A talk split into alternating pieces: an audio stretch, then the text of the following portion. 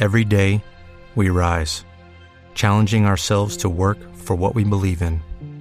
At U.S. Border Patrol, protecting our borders is more than a job, it's a calling. Agents answer the call, working together to keep our country and communities safe. If you are ready for a new mission, join U.S. Border Patrol and go beyond. Learn more at cbp.gov/careers.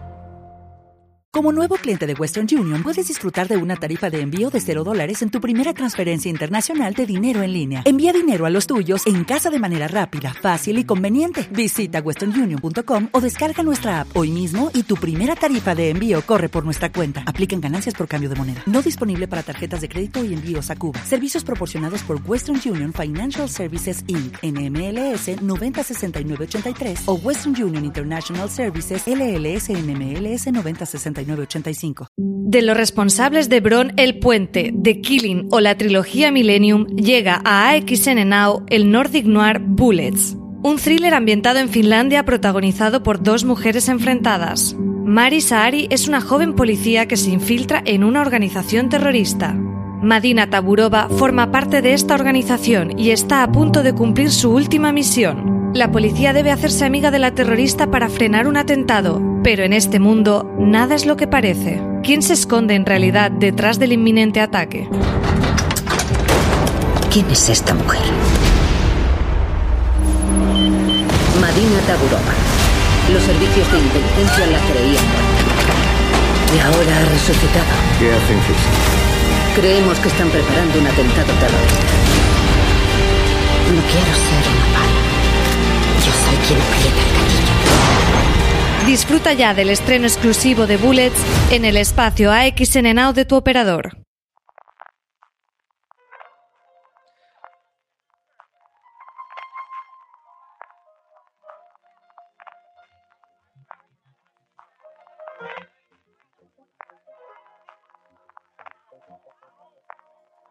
Thank you. Bienvenidos a Streaming, el programa de Fuera de Series, donde cada semana repasamos y analizamos las novedades y los estrenos más importantes de las distintas plataformas de streaming, canales de pago y en abierto.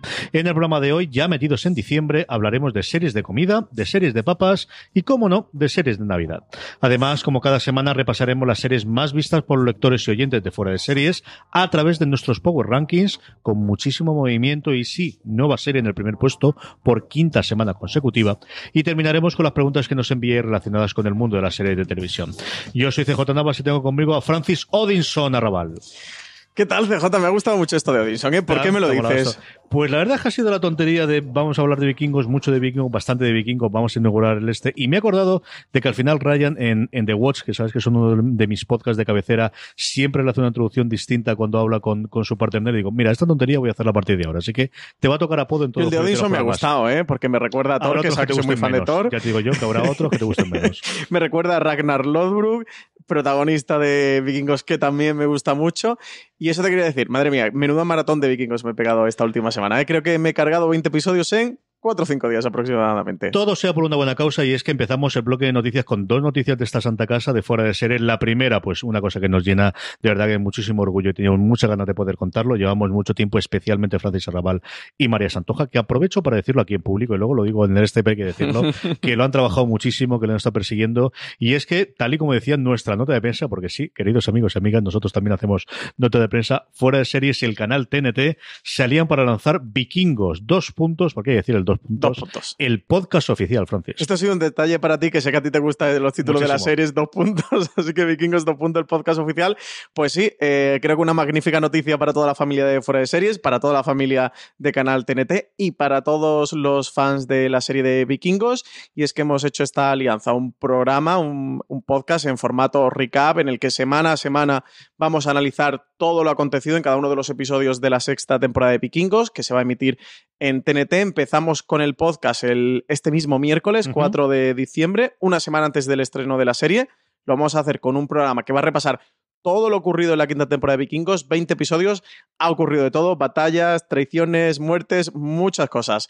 Y, de ahí ese maratón que, me he metido para refrescar todo, para, para ponerme al día eh, con la serie y llegar a grabar el, programa lo más fresco posible, posible, con todo lo que ha ocurrido, eso que, que no es poco. Y empezaremos con los recaps el 11 de diciembre, porque el 10 de diciembre, martes por la noche a las 10 y 5 en TNT, se estrena la sexta temporada, se va a estrenar con los dos primeros episodios, así que al día siguiente, el 11 de diciembre, y luego todos los miércoles va a estar ese, ese podcast recap disponible desde primera hora de la mañana y CJ estamos en todas partes, Spotify, Apple Podcasts, Evox, incluso YouTube, todas las aplicaciones. Sí que hay que decirle a nuestros oyentes que este programa no va a estar en la cadena de podcast de Forest Series, como está streaming, como está Gran Angular, Review o Top. Sí que tenéis que buscar en, vuestra, en vuestro reproductor favorito, en vuestra aplicación favorita de podcast, ese Vikingos, dos puntos, el podcast oficial. Con que pongáis Vikingos ya aparece, o si no, Vikingos el podcast oficial, ya aparece. Suscribiros, eso porque lo tenemos en un, en un canal aparte. Y nada, muchas ganas, CJ, de empezar ya con este programa, que no lo he dicho, pero que estaremos Richie Fintano, María Santonja y yo ahí al frente de todos los programas. Así que lo que tenéis que hacer inmediatamente es el móvil ese que tienes en el bolsillo, ese a través del cual nos estáis escuchando ahora mismo, y hacer lo que se ha dicho Francis. Buscáis en el buscador que tenga en iVoox, en Spotify, en Apple Podcast o el reproductor que utilicéis, Overcast, o Seaucast o cualquiera de los otros más minoritarios, pero que también tienen su otro uso. Coges el buscador y buscáis Vikingos Podcast Oficial, lo tenéis ya adelante, sí, lo tenéis, venga, darle a suscribir y ya podéis descargar ese tráiler y a partir de este miércoles ya tendréis todos los episodios suscritos. Además de esto, no tanto para vosotros, queridos oyentes, porque ya nos escucháis en formato podcast y ya nos tenéis aquí, pero de cara pues esto a estas navidades, que sabéis que alrededor, en, amigos, en familia, de esos que volvéis al pueblo porque volvéis por Navidad, de lo demás, y que al final el podcast a lo mejor todavía no ha entrado, mm, como decía Francis, vamos a tenerlo en YouTube, va a estar en el canal de YouTube de TNT, así que, como os digo, no tanto para vosotros, que a lo mejor sí, que a lo mejor de lo que habitualmente utilizáis YouTube y os sirve para estar de fondo, sino de cara a toda esa gente que puede escucharlo habitualmente, le podéis decir, oye, ponte aquí, le ponéis el vídeo en YouTube, que es lo más sencillo del mundo, y escucharán un formato que yo creo que se utiliza también, que sabemos sobre todo que, en Chernóbil ha funcionado muy bien, que quizás ha sido un poquito el resurgir en los últimos seis meses del, del estudio de Recap, que al final de alguna forma lleva muchísimo tiempo funcionando. Nosotros, bueno, lo hemos hecho con cinco, con seis series pues fácilmente. ahora mismo estamos tú y yo con Watchmen, que nos lo estamos pasando pipa. Este sí que está en la cadena de podcast de Forest Series. Invitar a todo el mundo que sepa que lo escuche. Hicimos Juego de Tronos con la última temporada. Bueno, realmente lo hicimos con, con las dos últimas. Tú has estado haciendo Star Trek Discovery con Dani Simón, que le mandamos un saludo, que ya mismo vuelve Star Trek y haremos. Con toda la realidad de Discovery y tengo una sorpresa porque Succession, yo os digo yo que vamos a tener para Eso lo estamos esperando. Tengo el, ¿eh? trío, tengo el trío ya, convencido de que acabó la segunda temporada. Dije, queridos míos los dos, vosotros dos, que sois, tenemos que hacer. Si me queréis venirse, ¿no? Además, este, ahora que ya vamos a tener los, los que siempre el formato, que el problema que tenemos es dónde lo metemos con el canal, con la parrilla que ya tenemos de cuatro programas, ahora que ya hemos decidido que va a salir a programas y a feed foro. De hecho, vamos a recuperar, yo creo que con tranquilidad y con pausa ahora todo el resto de los tradicionales que tenemos y lo vamos a convertir también. Así ya tenemos el sitio para Succession y vamos a hacer la carrera de Succession tercero. Pero antes de eso, este miércoles tenéis ya Vikingo más. Vikingo es el podcast oficial y es de verdad luego una gran noticia para, para esta casa, una cosa que de verdad que nos, nos tiene muy, muy, muy, muy, muy contentos. Pues sí, la verdad que sí, es la primera gran apuesta por el podcast de una cadena de España, que lo haya hecho con nosotros, con, con Forest Series, la verdad es que es, es un auténtico orgullo y satisfacción para, para todos los componentes de, de Forest Series y todos los que hemos, hemos, estado trabajando en este podcast. CJ, que tú también has estado en el involucrado y en toda la parte del desarrollo. Bueno, un abrazo enorme también a la gente de, a todo el equipo de TNT que, que se han portado genial, a José, a Javier, a Andrea y bueno, a todos eh, que están por allí currando, a Juan Zavala, a todo el mundo. Y nada, eso, porque estamos muy contentos que si os suscribís ya podéis escuchar el, el tráiler de Vikingos, que tenemos ahí a Lorena Gil eh, en ese tráiler, que es nuestra laguerza particular y un tráiler precioso, está feo que yo lo diga, pero como lo ha grabado Lorena, está muy bonito. Y nada, que espero que todo el mundo se suscriba y que nos siga con nosotros la sexta temporada de Vikingos. Hay gente que nos ha escrito por Twitter de, oye, que, que es que voy una temporada atrasado, dos temporadas, me lo dejé la tercera y ahora que habéis sacado el podcast me han entrado ganas de verla. Pues de eso se trata. Así que poneros al día y veis con nosotros vikingos, os pegáis una maratón de la quinta si habéis quedado atrasados como yo, o si no, oye, os enganchéis directamente a la sexta, que para eso estaremos nosotros, para explicar todos los guiños, las referencias y todo lo que ocurre en cada episodio. Por otro lado, eh, la segunda noticia de esta Santa Casa es que tuvimos la semana pasada, el viernes pasado, el último eh, fuera de series live de la temporada. Con él concluíamos con Días de Navidad. Tuvimos allí a su creador, a Paul Freixas, y a dos de sus actrices, bueno, del elenco maravilloso que tiene la serie, como son Elena Naya y eh, Nerea Barco, eh, fue espectacular. Yo creo que nos lo pasamos como suele ser habitual en todo lo fuera de ser live, muy, muy, muy bien. Francis, tú que lo seguiste por streaming, hacía tiempo que no habías uno por streaming, ¿qué tal fue la, realización y cómo lo viste? Pues em, me gustó mucho, me pareció un, un, live... Mm, con mucho material, con muchísimos vídeos, con, bueno, con todo ese reparto que, estaban Pau Fresas, que es el creador, y Elena Naya y Nerea Barros en, sobre el escenario, pero que luego al final, de una manera u otra, estuvieron todas esas grandes actrices como eh, Victoria Abril o Verónica Forqué en el live presente, se lo hicieron a través de unos vídeos que, habíamos grabado con ellos y tal. La verdad es que como espectador fue una gozada ver eso, eh, a Pau Fresas en el escenario, creador de la serie, que ha sido tanto el guionista como el director, explicando... Mmm, todo el punto de la serie, explicando las tramas de cómo a cada uno de los personajes lo había dotado de alguna personalidad diferente a la otra y, contar la historia de estas hermanas, pues una auténtica gozada. Aquí un abrazo también a todos los que estuvisteis, porque también por ahí está Miguel Pastor como productor y en el guion, y Alberto y Marina, Álvaro y tú que también has estado currando con ellos en este días de, de Navidad, así que fue una gozada penita no haberlo podido ver en persona, pero yo lo disfruté mucho por el streaming, que también retransmitimos el live por streaming. Yo, por incidir en la parte de Francis, pues te queda también el orgullo de, que cuando la gente lleva una hora y media en directo, tica, pero ya ha terminado, pero ¿cómo puede ser? Pero ya ha acabado. sí que sí, que llevas una hora y media, que no te lo crees, pero que realmente sí. Ellas estuvieron sencillamente encantadoras durante todo el lado, eh, se quedaron, bueno, firmando vídeos, haciéndose selfies, firmando cosas con todo el mundo. El tiempo que fue, fue una cosa. Aunque Álvaro Niva no se llevó un microfonazo de, sí. de Naya, milagro, ¿eh? Sabes tú que Álvaro siempre está en, la línea del bien y el mal y ahí anda la cosa. Rozó el microfonazo, Álvaro. Sí, ¿eh? señor. Y luego, por otro lado, eh, lo que contaba Francis, ¿no? Al final, cuando nosotros planteamos lo fuera de ser el live, queríamos evidentemente llevar las estrellas y llevar a los actores y llevar a esa gente que al final dotan de alma a los personajes. El mismo profesor lo decía, que era, yo creo, de los creadores más enamorados de los actores que he visto jamás, ¿no? Es decir, sí. yo sé lo que soy capaz de hacer y creo, no es un tío tonto, así que sabe lo que es capaz de hacer y ya lo sabe de hace mucho tiempo, ¿no? De Pulseras Rojas, que quizás fue su gran laborazo a nivel de series, más luego la cosa que podía hacer con CITES, por ejemplo, que le funcionó muy bien, sí, las y cosas similares, pero pero ese amor que tiene por, en este caso las actrices, además yo creo que no te metes en un sarao como es desde Navidad si no amas totalmente la interpretación y las actrices que llevan allí. Y ese momento de las dotas de alma, y te lo decía nosotros lo llevamos, pero al final una de las cosas características desde el principio del live y que nosotros teníamos muy claro es que queríamos dar voz a los creadores, que ese empeño que, y esto sí que creo yo personalmente, desde que empezamos con Fuera de Series hace 13 años, de me gusta saber quién crea las series, quiero oír al showrunner, quiero oír a la persona que realmente es la que está creando estas serie y luego el resto lo interpretan, que es una cosa que he cogido libremente de Javier Olivares, que se lo oí, es un poquito grandilocuente como suele ser la cosa de Javier, ¿no? Pero el único creador que hay en una serie de televisión es el guionista, todos los demás son intérpretes, que, en fin, cogido en este, pero cierta razón no le falta. Os lo digo esto porque hay un momento de, hay dos o tres momentos a lo largo de todo el programa, pero especialmente uno que comentaba Francis, de cuando él cuenta cómo establecía las características de cada una de las hermanas, jugando con los arquetipos, jugando con el formato, para que esa forma se pudiese crear el conflicto, que al final lo que hay que es, te demuestra cómo alguien que sabe la historia que hay que contar, conoce esos miembros, conoce esa parte teórica de cómo se crea el conflicto, de cómo se crea la narración, de cómo se crean las historias, más allá de una gran frase en un momento dado, esos miembros que son necesarios y que cuando estás como espectador no notas hasta que alguien te las explica, ¿no? Y yo creo que esa fue, pues de esos momentos, además, si lo veis en vídeo, veréis como todo el mundo está con la boca abierta, todo el mundo es, Alberto, son las dos actrices y todos los que estamos alrededor mirando de, eh, atentamente de cómo un gran contador de historias lo es hasta incluso contando cómo se cuentan historias, ¿no? Es, es, un momento maravilloso de este live, un live que además concluyó, y esta también es otra de las cosas con la que terminamos la parte de, de fuera de series, contando cuál va a ser nuestro primer fuera de series live en enero. Cuéntame, es... cuéntame, cuéntame, CJ, ¿cuál va a ser el próximo live? Cuéntame. Pues cuéntame cómo pasó. Con ella inauguraremos el, el, los, los fuera de series live en 2020.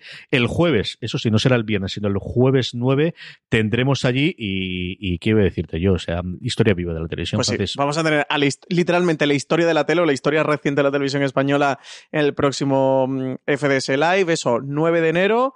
Eh, un jueves a las 7 de la tarde en Espacio Fundación Telefónica. De momento no están las entradas disponibles.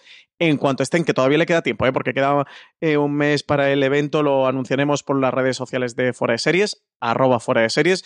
Lo anunciaremos también por fuera de series.com, así que estad atentos a la web, estad atentos a las redes sociales, porque lo comunicaremos por ahí. Y CJ, vamos a tener a Imanol Arias, vamos a tener a Ana Duato, vamos a tener a Joaquín Oristrel, el, al final guionista, showrunner actual de Cuéntame.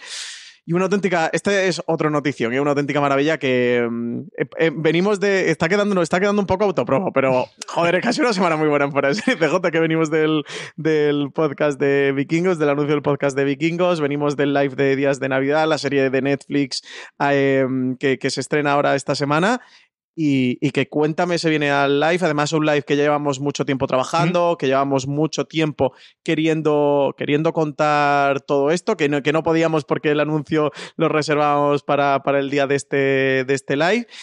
Y nada, yo tengo mucha ganas de hacerte la foto con Imanol Arias, CJ.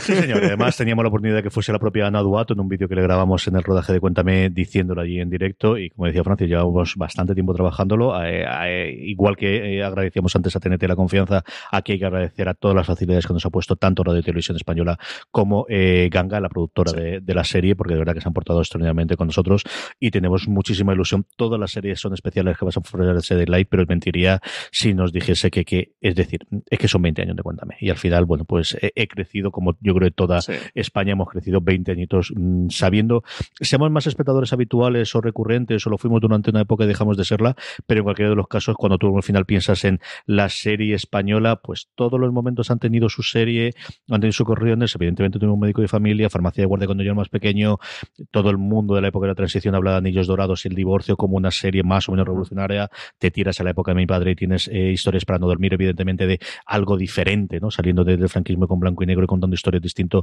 Chicho Ibáñez Serrador, más recientemente cada uno puede tener su momento, hasta la gente que se ha acercado ahora, por ejemplo, a Amar en tiempos revueltos eh, o Amar es para siempre con, el, con el fenómeno de Luimelia, pero al final si tienes una que es incontestable son los 20 años de Cuéntame, Yo creo que eso todo el mundo lo acepta, todo el mundo de la industria acepta y, estamos, pues yo personalmente muy, muy contento desde luego de tenerla allí e inaugurar el 2020 que esperamos que sea muy provechoso para fuera de series con Cuéntame y con Imanol, con Ana y con Exter, como decías tú.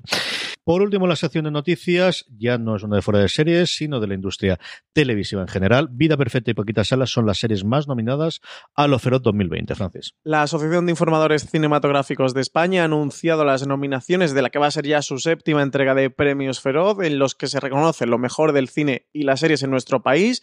En las categorías televisivas, las series más nominadas han sido dos comedias, Vida Perfecta con cinco, seguida por Paquita Salas, que suma cuatro en el conteo general. Movistar ha sido la cadena o plataforma con mayor número de nominaciones, consiguiendo el reconocimiento de además para la serie creada por Leticia Dolera, para otros títulos como El Corredor de la Muerte, Hierro, La Peste, Instinto. Y mira lo que has hecho de las cadenas generalistas y abrimos aquí la polémica oficialmente. Solo Señoras de Lampa ha conseguido entrar entre las nominadas con la candidatura de Tony Acosta en la categoría de actrices protagonistas. No hay premio sin su polémica de los nominados, no hay premio sin su polémica de las galas. Pues nos toca esta polémica sobre la séptima entrega o, séptima nominaciones de los premios Feroz CJ. Sí, que al final, mm, por un lado, si lo piensas, es bueno, esta es la evolución natural, igual que estamos viendo en Estados Unidos desde hace como mínimo 5 o 6 años, que quizá cuando ocurren fenómenos como fue Empire en su momento, The Good Wife hasta cierto punto, en comedias, sobre todo el tema de Pass and Recreation, de The Good Place recientemente, o eh, This Is Us, posiblemente es el último gran fenómeno que haya tenido nominaciones fuera de, de, de lo habitual en las cadenas en abierto. Prácticamente todo está copado por tradicionalmente las cadenas de cable que tienen en Estados Unidos, especialmente HBO y Showtime, y luego con la llegada de las plataformas plataformas, un Amazon, eh, un eh, Netflix o cualquiera de las, de las que tengamos, incluso Hulu, ¿no? Con el cuento de la criada hace un par de temporadas. Aquí es cierto que tenemos, bueno, pues que las cadenas en abierto en España siguen pesando lo suficiente para cuando hablamos de ficción. Eh, acabamos de hablar simplemente de Cuéntame. Tenemos el hecho de que tampoco tenemos tantísima producción que se realice en plataformas sin cadenas.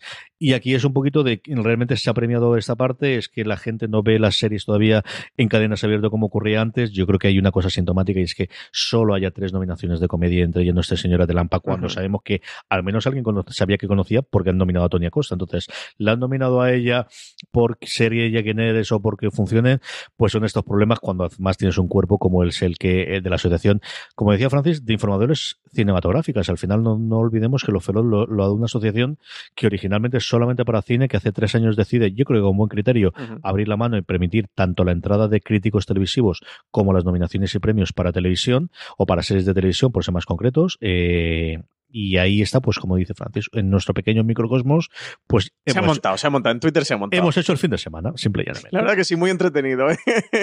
como no teníamos series para ver, como no estaba yo liado con el maratón de vikingos, venga, polémica de los premios Feroz. A ver, yo entiendo parte de la polémica, al final Pues oye, como todos los premios, cada uno en su casa hace un poco lo que quiere y estos premios son de la Asociación de Informadores Cinematográficos de España, que tiene sus socios, que los socios eligen esto, mm, cómo funciona y cómo es el sistema de votación, y es que te parezca mejor o te parezca peor. El tema es larguísimo, podremos estar aquí grabando un gran angular horas y horas debatiendo sobre el que puede fallar o si estos premios mm, son representativos de lo mejor de la cosecha del año en series o no lo son y verlo o analizarlo desde diferentes puntos de vista. Yo recomendaros la columna de la semana pasada, la, publicó, la publicaba ayer el domingo Marina Such, que se titula Los premios de serie no son los tuyos y habla, pues eso, alrededor de toda la polémica que ha habido, yo sin duda y más allá de criterios eh, más menos objetivos o subjetivos, creo que sí, que la ausencia de,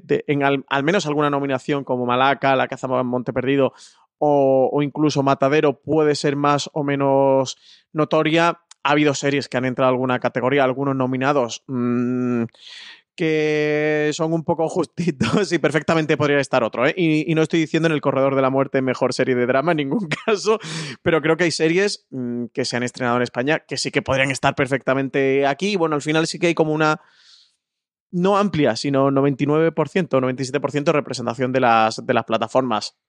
Con Chicas Cajosa también comentaba en Twitter que, entró a, al hilo de la polémica con un hilo sobre, sobre los feroz, ¿no? De en torno a lo que podría haber aquí ocurrido. Yo sí que estoy con ella una de las cosas que, que comentaba y era que al final para votar un premio debes haber visto todo eh, y en caso de una serie que, que, que más difícil que una eh, película por aquello de tener muchos episodios para al menos haber visto unos cuantos episodios la mayor parte de cada una de las series que se han estrenado para realmente evaluar con, con justicia, ¿no? Porque si no realmente, pues no estás totalmente capacitado para para poder votar. Pero eh, hay algunos tipos de premios que, tienen algunas cribas, los Emmy tienen sus propias cribas, aquí es una votación abierta y bueno, pues, pues ya está, pues así es que está al final cada uno en su casa pone los premios que quiere. Yo del hilo de Conche que os recomiendo encarecidamente y, aprovecho además para, para lanzar, eh, un, para mandar un saludo a, tanto a Conche como a sus alumnos, que estuve, tuve la suerte el viernes pasado cuando era el live justo de, de compartir con sus alumnos de cuarto de audiovisual una horita hablando un poquito de, de la estructura de fuera de series y responder las preguntas que me lo pasé extraordinariamente bien y luego varios se vinieron con Conchi al, al Foro de Series Live Espacio Fundación Telefónica. Yo creo que, que la reflexión que ella hacía de, bueno, eh, ellos han... Every day we rise, challenging ourselves to work for what we believe in. At U.S. Border Patrol, protecting our borders is more than a job. It's a calling. Agents answer the call, working together to keep our country and communities safe. If you're ready for a new mission, join U.S. Border Patrol and go beyond. Learn more at cbp.gov/careers. decidido que quieren ser los globos de oro y yo creo que además ese es claro el, el, el sentido de fiesta holgorio que tenían desde el principio previo a los a los Goya. Otra cosa que luego están demasiado disparados para mí para mi gusto de cuando son realmente los premios Goya. Pero bueno yo creo que ese sentido lo tienen claro y ella yo creo también la mente igual que, que hemos hecho varias veces aquí en, en, en, streaming o en el resto de cosas de fuera de series el que no tengamos por un lado unos semis que al final los premios series de televisión que lo comentamos el otro día pues sí. son unos premios que están totalmente disparados. Yo creo que hasta que no entre una nueva dirección en los en la academia de televisión haga las paces con Mediaset y entienda la entrada de las plataformas y dé un poquito de entidad a la categoría y, y monten un pequeño show alrededor de los. Además, me acuerdo sin show. Yo creo que una de las cosas, por ejemplo, de lo feroz de hacer la retransmisión por YouTube no es una mala idea. De decir, bueno, pues mira, tenemos con los tiempos modernos, tampoco tengo que ligarme en una, una cadena ni tener los problemas de la audiencia para arriba y para abajo, sino que podemos hacerlo. Yo creo que eso no es una mala decisión, pero sí que los series sabemos que están, bueno, pues se dan los premiados, pues dirán que son premiados, pero poco más. Y luego yo, y eso lo hemos comentado varias veces, hay hueco para dar unos premios similares a los que dan la, los críticos americanos en la TCA, en la Asociación de Críticos eh, Estadounidenses, también hay uno canadiense, pero fundamentalmente estadounidenses, que se aprovecha el tour de verano en el que cual las, todas las plataformas y cadenas presentan sus novedades a la prensa, se dan ahí todos los años y quizás son los más sesudos hasta cierto punto de la crítica o de más de, del sentido de la crítica de gente que se dedica real y profesionalmente a ver series de televisión fundamentalmente, que luego evidentemente ven cine, leen cómics, leen novela, lo que quieras, pero que su labor al final sí, están es esa, especializados y ver lo que se estrena al final. Y que al final, si no absolutamente todo, porque no todos llegamos a todos, sí que puedas tener un mayor abanico pues que alguien que habitualmente, que yo lo comprendo por otro lado, es decir, si tú te dedicas a ver cine y ves alguna sola y además las cadenas, hay unas cadenas que sí te facilitan el poder ver esos episodios y otras que no, pues se junta el hambre con la gana de comer y al final pues tendrán mayor facilidad que, que un nombre propio de creador, de actriz, de actor, de productor, de lo que corresponda, lo nomines pues por la afinidad que sea o por el recuerdo que tienes de él, que otro en el cual ni, tú, la, ni la cadena te ha permitido todos los episodios, ni conoces absolutamente nada de los que hay, ni lo demás, pues es lógico y es humano y yo esa parte no quiero quitarla. Que posible no tendría que ser así, pues esa es otra derivada distinta de lo que hay. Pero como te digo, yo creo que ese es el papel para otro tipo de, premios, para otro distinto. Y oye, yo estoy contentísimo y nos lo pasamos muy bien el año pasado, viéndolo feroz allí todos juntos, cuando estábamos reunidos todo el equipo de fuera de series. Es una, una experiencia que recordaré. Vamos ya, Francis, si quieres, con el repaso a todas las plataformas. Mira, hablábamos de premios, hablaba antes de las plataformas y de Amazon. La multipremiada serie de Amazon, una de las grandes alegrías que ha tenido la plataforma en los últimos años, de Marvelous Mrs. Maisel, estrena su tercera temporada este 6 de diciembre. Mitch y Susie descubren que la vida de gira con sí es glamorosa pero humilde al mismo tiempo y aprenden una lección sobre el mundo del espectáculo que nunca olvidarán. Joel lucha por apoyar a Mitch mientras ella persigue sus sueños y por otro lado, Abe se embarca en una nueva misión mientras Rose aprende que ella también tiene su propio talento. Pues precisamente a Susie, a Alice Morsney, la tuvo Álvaro Nieva el otro día entrevistándola y así nos hablaba sobre su personaje y el de Mitch en The Marvelous Mrs. Maisel. Um, bueno, mm, creo que para Susie en particular es aterrador porque ha convencido a Mitch para que confíe en ella, convenció a Mitch de abandonar su vida e ir voy a poder cuidar de ti. Es casi como una propuesta de matrimonio. Yo voy a cuidar de ti. Y ahora que estamos de gira, es como, mierda, ¿voy a poder cuidarla? ¿Puedo hacer esto? Creo que es muy aterrador para Susie, pero emocionante. Apple TV Plus me ha quedado el plus. Plus.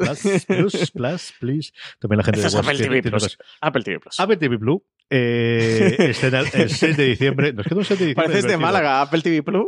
Apple TV Plus. El 6 de diciembre ya veréis que os va a quedar, para el puente va a quedar una cosa divertidísima. La primera temporada de una serie que tenía muchas ganas de ver y más todavía después de ver su tráiler, Truth to be Told. Una serie que sigue los pasos de la podcaster Poppy Parnell, interpretada por Octavia Spencer, que se ve obligada a reabrir el caso de asesinato que, ojo, la convirtió en una celebridad en el país y enfrentarse a Warren Cave, interpretado por Aaron Paul, el hombre al que ayuda a encerrar en prisión quizá por error. CJ, una serie que parece que recoge toda la oleada creciente de los podcasts de True Crime que se vio en Estados Unidos a, raíz de Serial, unos podcasts que luego dieron su salto como series de televisión, transformándose, adaptándose a series de televisión y que ahora el meta de lo meta de lo meta. Ahora es una serie que recoge todo esto que ha ocurrido en los podcasts como argumento para hacer una propia serie. Efectivamente, una serie que además cuenta, ve el, el trailer, ¿verdad? Que vale muchísimo la pena. Una Lizzie Kaplan por partida noble porque hace dos mellizas. Una Lizzie Kaplan que me está encantando en, Castle Rock, que me está fascinando esta segunda temporada. Mira que yo soy un gran defensor de la primera y, y sabes que con las salvedades del final que para mí no ensombrece tanto la serie como a otras personas. Sigue recordando La Reina, que me parece un, episodio excelso, pero de verdad que esta segunda temporada está muchísimo mejor que la primera. Está sencillamente maravillosa, vale mucho la pena que la veáis, que la seguáis, que está en Movistar Plus, como también lo está Mr. Robo. Son dos de las series que tengo ahí, que ahora que hemos hecho ya el top 10 de final de año, porque en algún momento tienes que hacer la puñetera lista, y me faltan poquitos episodios, le faltan dos cuando estamos grabando para estrenar a Castle Rock. A Mr. Robo le quedan unos cuantos más, pero está subiendo enteros semana tras semana los dos. Este inciso para volver sobre Lizzie Kaplan, que también protagoniza este Truth to Be Told, que es después de las series, y mira que era Malayan, con el mal rollo que me daba el tráiler, tengo ganas de verla, pero quizás es la serie que más curiosidad tengo de esta segunda oleada después de todas las series iniciales de Betty Blue, que es como he dicho. Un Servant que, por cierto, está cosechando muy buenas críticas. ¿eh? Eh, ambos no hemos podido acercar aún a ella, pero se está hablando mejor de lo que esperaba. Yo no sé si es un poquito de corrección después de columpiarse un poco con las críticas iniciales viendo un episodio o exactamente qué. En fin, en un año veremos la relación de, de Apple con la yo creo que nos estamos conociendo, ¿no? De, cómo funciona Apple y de cómo funciona la crítica televisiva, que es distinta de la crítica tecnológica por unas cosas. Estamos tomando medidas todos. Yo creo que estamos ahí en un teoría de joda, eh, una teoría de afloja mm, ligeramente curioso. Y cuando digo estamos, es, me refiero sobre todo a la crítica americana, que es al final la que a ellos le va a afectar mucho más que no solo lo que podemos decir nosotros aquí, que al final, bueno, hay algo nos escuchan, algo nos, nos leen, al menos la gente de Apple España. Filming, Francis, estrena el 3 de diciembre algo que tiene una pinta de ser una locura deliciosa, así me lo han comentado la gente que ya ha podido verla. Match, Se nos presenta como la tópica comedia romántica de chico conoce a chica. La novedad de este match, pues que el chico va a todos lados acompañado de una cabina de retransmisión en la que dos comentaristas deportivos siguen en directo todos y cada uno de los movimientos de esta nueva pareja que se está formando. Os estaréis preguntando, ¿pero todos, todos? Sí. Esa que estáis esperando, es decir, esa de en la cama, es precisamente el fotograma que adornaba la parte de arriba de la nota de prensa. Comentando de, la jugada. De filming y teníais ahí el chico con alguien, porque no sé si era chico o chica cuando estaba en la cama, pero sí simulaba que él solo no estaba durmiendo con los dos señores, con los micros o los auriculares, como estamos Francis y yo ahora mismo grabando, allí comentando la jugada.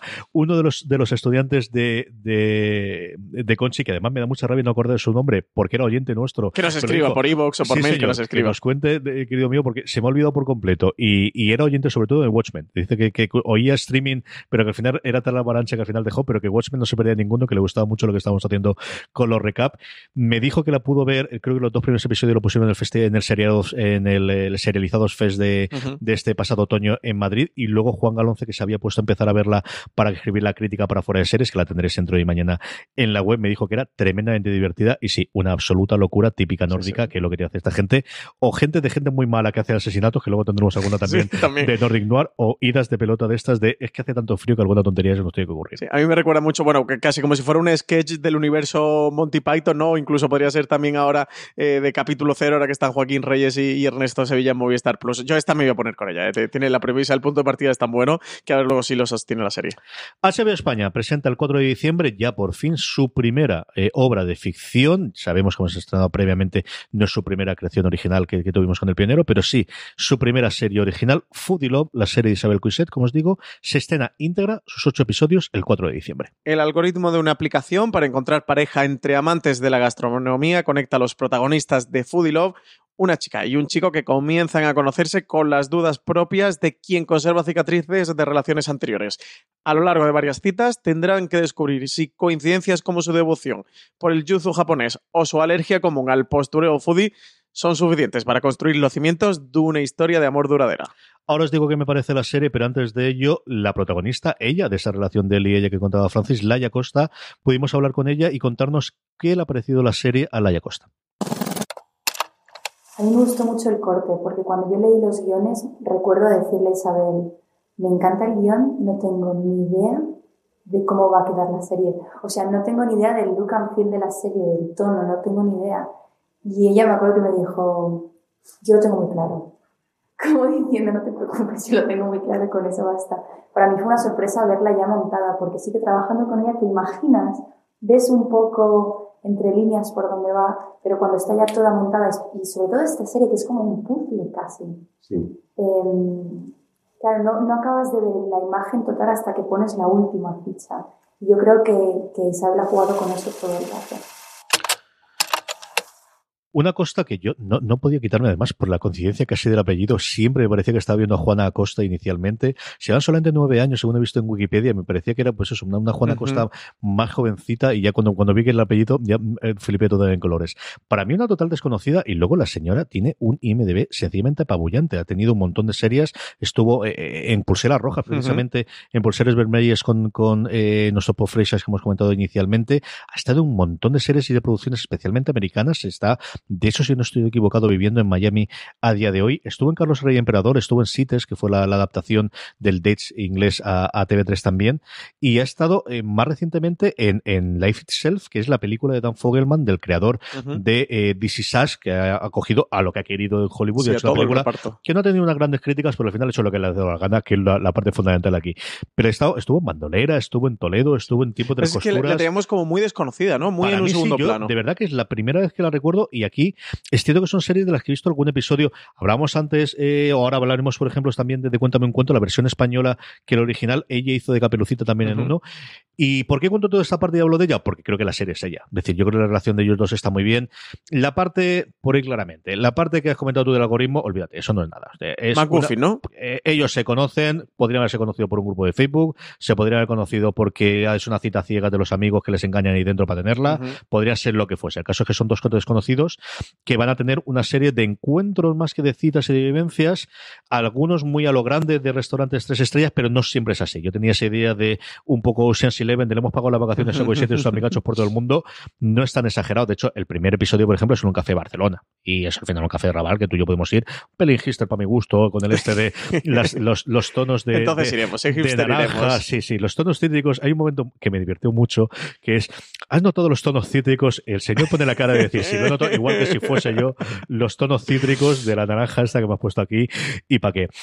¿Qué te a decir más sobre la serie? Yo yo no soy un gran eh, aficionado al cine de Isabel Coixet, ni tengo muy mm. claro, ni he visto absolutamente toda su filmografía. Sí que la serie para mí es una serie de ella. O digo, no sé si es de ella porque realmente es así cuando mirases, o es la misma idea que yo tengo de Kevin Smith, que adoro el personaje más allá de que su obra, y tengo claro que creo que tengo claro que podría ser un episodio dirigido por Kevin Smith o una película hecha por Kevin Smith.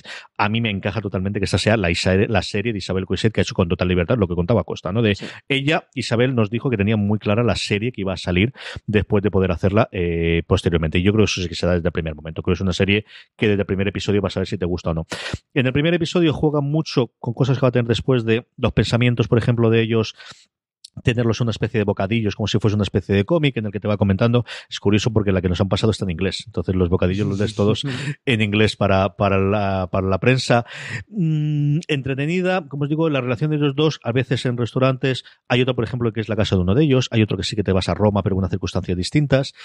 Y él está bastante bien. Yo es otro actor que tampoco lo había desconocido totalmente, pero ella yo creo que se sale. Yo creo que es alguien con ese punto de estrella de, de, de huir un pelín más, de, de algo más, de tener esa luz interna que tienen las grandes actrices, de ser una mujer nada despampanante, pero tremendamente atractiva. Yo creo que también eso coincide con, con Juana Acosta, de, de, una sonrisa y una mirada sencillamente apoyante las dos o tres veces de, de, enamorarte de ella, de que la cámara se enamora totalmente de ella. Y creo que es alguien de, eh, a, falta de ver cómo elige los papeles y cómo tiene su carrera, podemos ver mucho más en los próximos 5 o 10 años. De verdad que es esta imágenes de dices, esta chica puede ser una estrella, de verdad que puede hacer, ya no sé si en serie, ya no sé si en cine, por lo que a ella le apetezca, pero la he visto. A mí me ha gustado bastante, yo creo que nuevamente es una serie en la que viendo el primer episodio puedes verlo. Yo creo que a ti te va a rechinar alguno de los momentos, igual que me rechinaba a mí, de no, no pasa nada, de verdad, que no, no, déjate de no, no, estáis sufriendo, aunque os creéis que sí, no estáis sufriendo. Pero luego tiene algunos momentos que yo creo que sí te va a gustar. No es tan, yo creo la parte que se parece más, más a Master of None, ese tipo de series que te gusta a ti, que las tiene detrás y que evidentemente entiendo que sepas a tenerlo, yo creo que esa parte la Sí, yo es el punto que tengo con Foodie Love, de cuanto más sea próxima a Master of None, creo que más me gustará. Kamera Cuanto más se acerca una serie de mm, First World Problem eh, de, pijos, eh, más me separaré de ella. Que, creo que debe estar en un hilo en ese punto, porque creo que Coiset está, en, ese, está en, ese, en, esa cuerda floja, en ese balancín, ¿no? viendo a ver para, para qué lado se inclina. Eh, yo le tengo ganas a ver si me puedo acercar a ella. Pero es que estoy con mis vikingos CJ, que me están dando batalla, me están dando intriga, me están dando puñaladas por la espalda, por el pecho. Estoy absorbido por mis vikingos. Lo que da vikingos, es que al final es una serie total. De verdad que es de las que tenemos ahí en el, el top. Quizás de esas que hablamos menos los críticos, pues por la, la, cantidad de temporadas que lleva, por comentarios. Pues yo creo un Peaky Blinders también, un Outlander. Son las que te... Walking Dead quizás siempre ha estado un momento porque tuvo tal, tal, tal explosión inicial, pero ahí yo creo que en esa segunda línea. Sí, sobre todo que tienen como mucho fandom, ¿no? Los Stranger Things, todas estas. Efectivamente. El resto de, de, HBO, pues os comentaba ahora precisamente ella. El 6 de diciembre llega la segunda temporada de Tell Me a Story. La serie que coge los cuentos de Adam más queridos del mundo y los reinventa como un thriller psicológico oscuro y retorcido. En esta segunda temporada va a contar la historia de tres princesas legendarias. Bella de la Bella y la Bestia, La Bella Durmiente y Cenicienta, como nunca las hemos visto antes. Y el 6 de diciembre también, ya os decía yo que venía todo el 6 de diciembre y el puente, la tercera temporada de la producción de HBO Europa, Wataha. Al comienzo de la tercera temporada, los oficiales de la Guardia Fronteriza detienen a dos migrantes que intentan huir de Polonia a Ucrania. Siguiendo su rastro, Road tropezará accidentalmente con la escena del crimen, un violento crimen que deja a Polonia tambaleándose. Esta última no la damos, ¿no? Es el 11 de enero. Esto falta un montón, Francis. Esto, ¿A quién le interesa esto, Francis? Hombre, esto, CJ, esta es la, la noticia más importante de todo ¿A quién 2019. le interesa saber que llega de New Pope? Explícame. Después de la de Vikingos y, y con Fuera de Series y TNT, creo que es la nota de prensa más importante que, que, se ha recibido en todo este 2019. Pues 11 de enero, por fin, de New Pope, eh, serie que llega a HBO España. Yo la estaba esperando del 1 de septiembre porque la previsión era Fall Season. De hecho, alguna vez nos han preguntado, eh, desde HBO se comentaba Fall Season. Yo estaba mirando los árboles a ver si se le caían las hojas y parece que como el otoño ha entrado tarde, pues hasta los no se ha retrasado el estreno de la serie y con él lo voy sufriendo.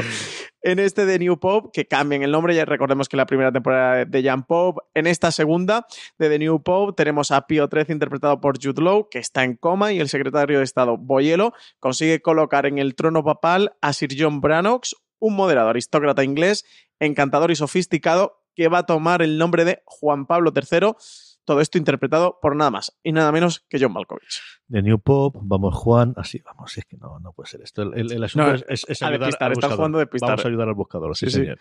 Sí. señor. Antes teníamos los dos puntos, American Horror Story, lo que fuese, o de Terror Infamy o cosas similares. O Vikingos, dos puntos del podcast oficial. Pero ya directamente vamos a cambiar el nombre para ayudar a todos. En fin, Movistar Plus. Movistar Plus estrenan para regocijo de Antonio Rivera, entre otros, en la redacción de Fuera de Series, el 5 de diciembre, Merlí Saperiaude. El personaje de Paul Rubin, interpretado por Carlos Cuevas, vuelve a las aulas e inicia sus estudios en la Facultad de Filosofía.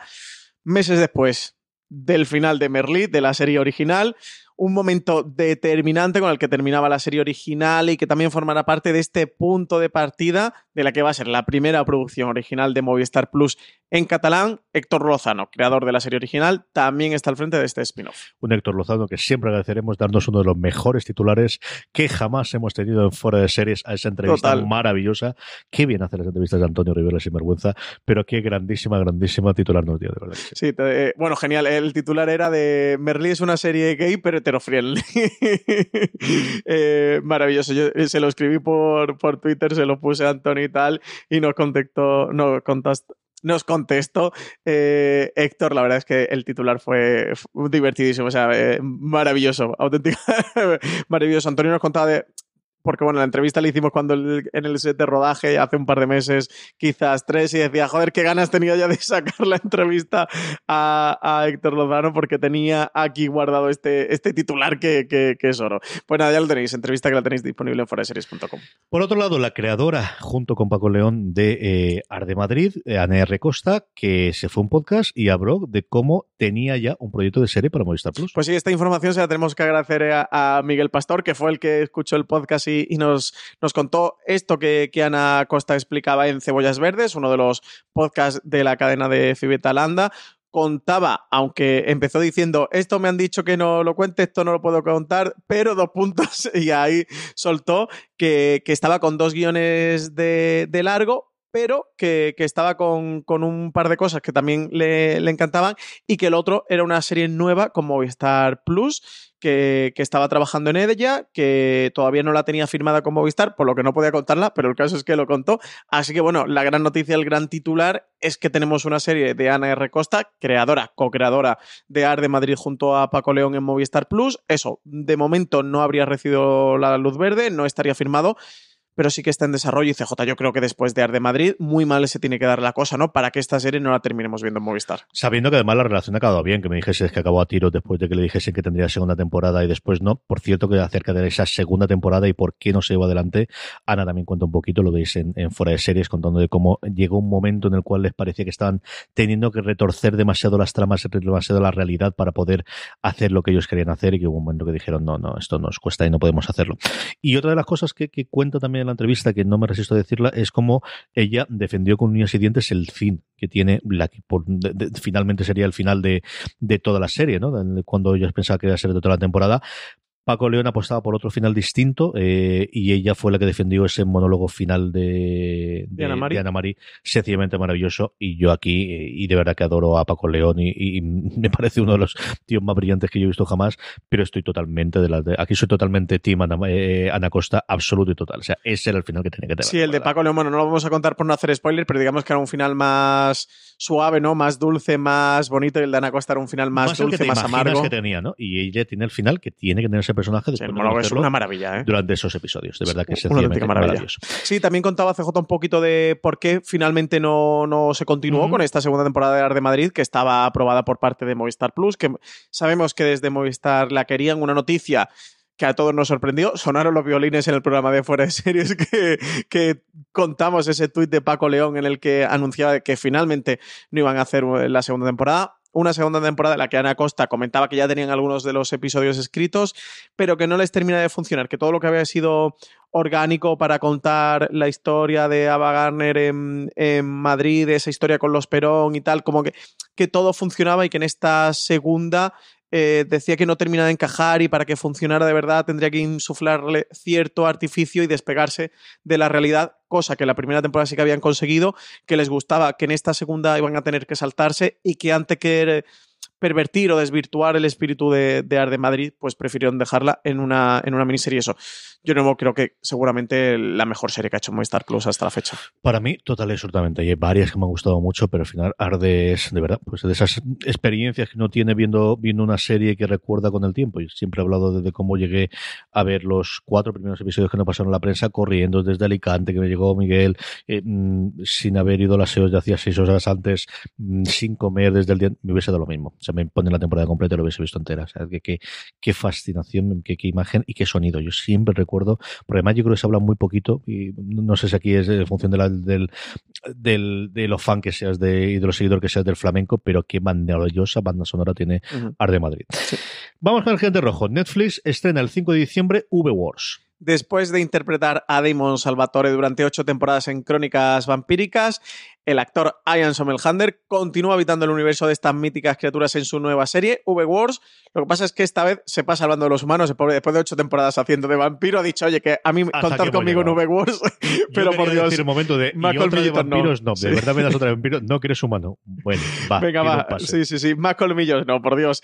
Eh, V-Wars adapta a los cómics del autor Jonathan Mayberry, que propone un mundo en el que un virus de origen desconocido convierte a los humanos en depredadores que se alimentan de otros humanos como si fueran vampiros. Y el 6 de diciembre, como os decíamos antes, Días de Navidad, la serie de Netflix, los tres episodios llegan íntegros, pues para aprovechar el puente. Días de Navidad es la historia de cuatro hermanas a través del tiempo, unidas por un secreto, un relato contado a través de los ojos de ellas en tres momentos clave de sus vidas, cuando son hijas, cuando son madres y cuando son abuelas. Cada episodio corresponde a una generación. Con la Navidad como telón de fondo descubriremos sus secretos y conflictos familiares. Y se me ocurre esto un maratón buenísimo ahora en el puente de diciembre mientras montamos el árbol de Navidad y la decoración. ¿Esto se hacía en tu casa? CJ, ¿tú tienes esta tradición navideña de, montar la decoración en el puente es de la, Inmaculada? tradicional, sí, se hace ahí, se quita después en... ¿Cuándo es? En San... Ah, mi madre siempre lo dice la fecha en la que se tiene que quitar, que es después de Reyes, uno o dos semanas después. Sí, lo yo, En mi casa no había norma para quitarlo. O sea, quitarlo era cuando tuviéramos un hueco. Pero ponerlo se ponía en el puente. No recuerdo si es San Vicente la que pilla después o es. Eh, no, San Manuel no, porque es el principio. Yo juraría que San Vicente o algo similar es cuando lo quitaba. Creo que la semana de después de Reyes o dos semanas después de Reyes. Sí, lo tradicional en mi casa, desde luego, era en el, en el puente de, de la Constitución cuando se ponía el, el, el, el, árbol hasta cierto punto y sobre todo el Belén. En casa de mis padres lo que se ponía era un Belén monstruoso, que ya era monstruoso, y luego mi padre compró el. Luego vino el grande el monstruoso. El grande creo que lo ha puesto una vez. Creo que aquello ha sido... Uno más. Sí, esa, yo creo que necesitaremos otra casa. Lo pondré yo con las niñas. Yo creo que le falta que las creas un poquito más mayores para convencerlas para llevarlo. yo lo primero que hice cuando llegué a la casa nueva de Alicante fue comprar esas navidades el árbol más grande que había en la tienda. Creo que será la mitad del de tu padre, pero el más grande que había. Dije, ¿cuál es el más grande? Dámelo. Árbol grande es la familia de mi mujer. La familia de Lorena. Aquí tenemos uno extraordinariamente pequeño porque no cabe más porque no quería ponerlo fuera, pero la del árbol es mucho más la familia de, de mi mujer que la mía, la mía es de Belén. Y, y, yo también, yo de las únicas cosas que yo pongo siempre, además tengo, esta cosa de cuando se me rompe me cabrera un montón, es un Belén que nada, es una figura que ahora comprarías perfectamente en un bazar chino sin problema, pero es una única que me la regaló mi abuela. Fue de los últimos regalos que yo recuerdo de mi abuela, la tengo envuelta de verdad con todo el cariño del mundo y para mí la Navidad es cuando puedo sacar por fin la figurita esta, la suelo intentar ponerse en un sitio, sobrevivió ocho años de mis hijas que yo pensaba que no iban a destrozar, pero quería que estuviese porque es de los pocos recuerdos que tengo de la pobre mujer y, de verdad que me, me, apetece mucho. Sí, yo creo que lo pondremos en el 6 y para tenerla allí de fondo es ideal para, para verla. Eh, un poquito después, el 17 de enero, ya pasada Reyes precisamente, cuando estemos quitando todas las decoraciones, nos va a llegar la segunda temporada, pues de uno de esos éxitos que dos, tres suele tener siempre todos los años Netflix, Sex Education, como os digo, segunda temporada, nos llega el 17 de enero. Otis y compañía ya tienen fecha de regreso a Netflix. La segunda temporada de Sex Education va a estar disponible en la plataforma a partir del próximo 17 de enero aproximadamente un año después de que debutara y se convirtiera en una de las revelaciones en ficción del año, una serie que conquistó a los espectadores, que en esta segunda temporada encontraremos algunos personajes nuevos, como Viv, una estudiante a la que todo se le da bien menos el amor, Rahim, un alumno francés que va a llamar mucho la atención en el instituto, e Isaac, que va a trastocar el camping de caravanas donde vive Maeve. Y quizás CJ en Netflix, junto a Muñecas Rusas, ¿no? Haya sido los dos grandes fenómenos inesperados de este 2019. Este indudablemente, yo creo que junto lo que fue por desde razones hace un año y medio, dos años, no recuerdo al final las, las tempas o The de Fucking War, que también es otra que ha tenido muchísimo run run, pero sí, de estas series que les funcionan, yo creo mucho más. Esta es una que tenía cierto seguimiento por el tema de Gillian Anderson, al final era la gran conocida, pero la serie que se ha visto mucho, que ha tenido muchísimos parabienes, no sé si tanto como para tener nominaciones más allá de lo mejor un secundaria Gillian Anderson de cara a los Globos de Oro eh, de esto de aquí, yo creo que va a ser complicado, pero teniendo la segunda temporada tan cerca, no lo descartaría. ¿eh? El que tuviesen ahí un poquito de push por parte de, Netflix de cara a tener la segunda temporada.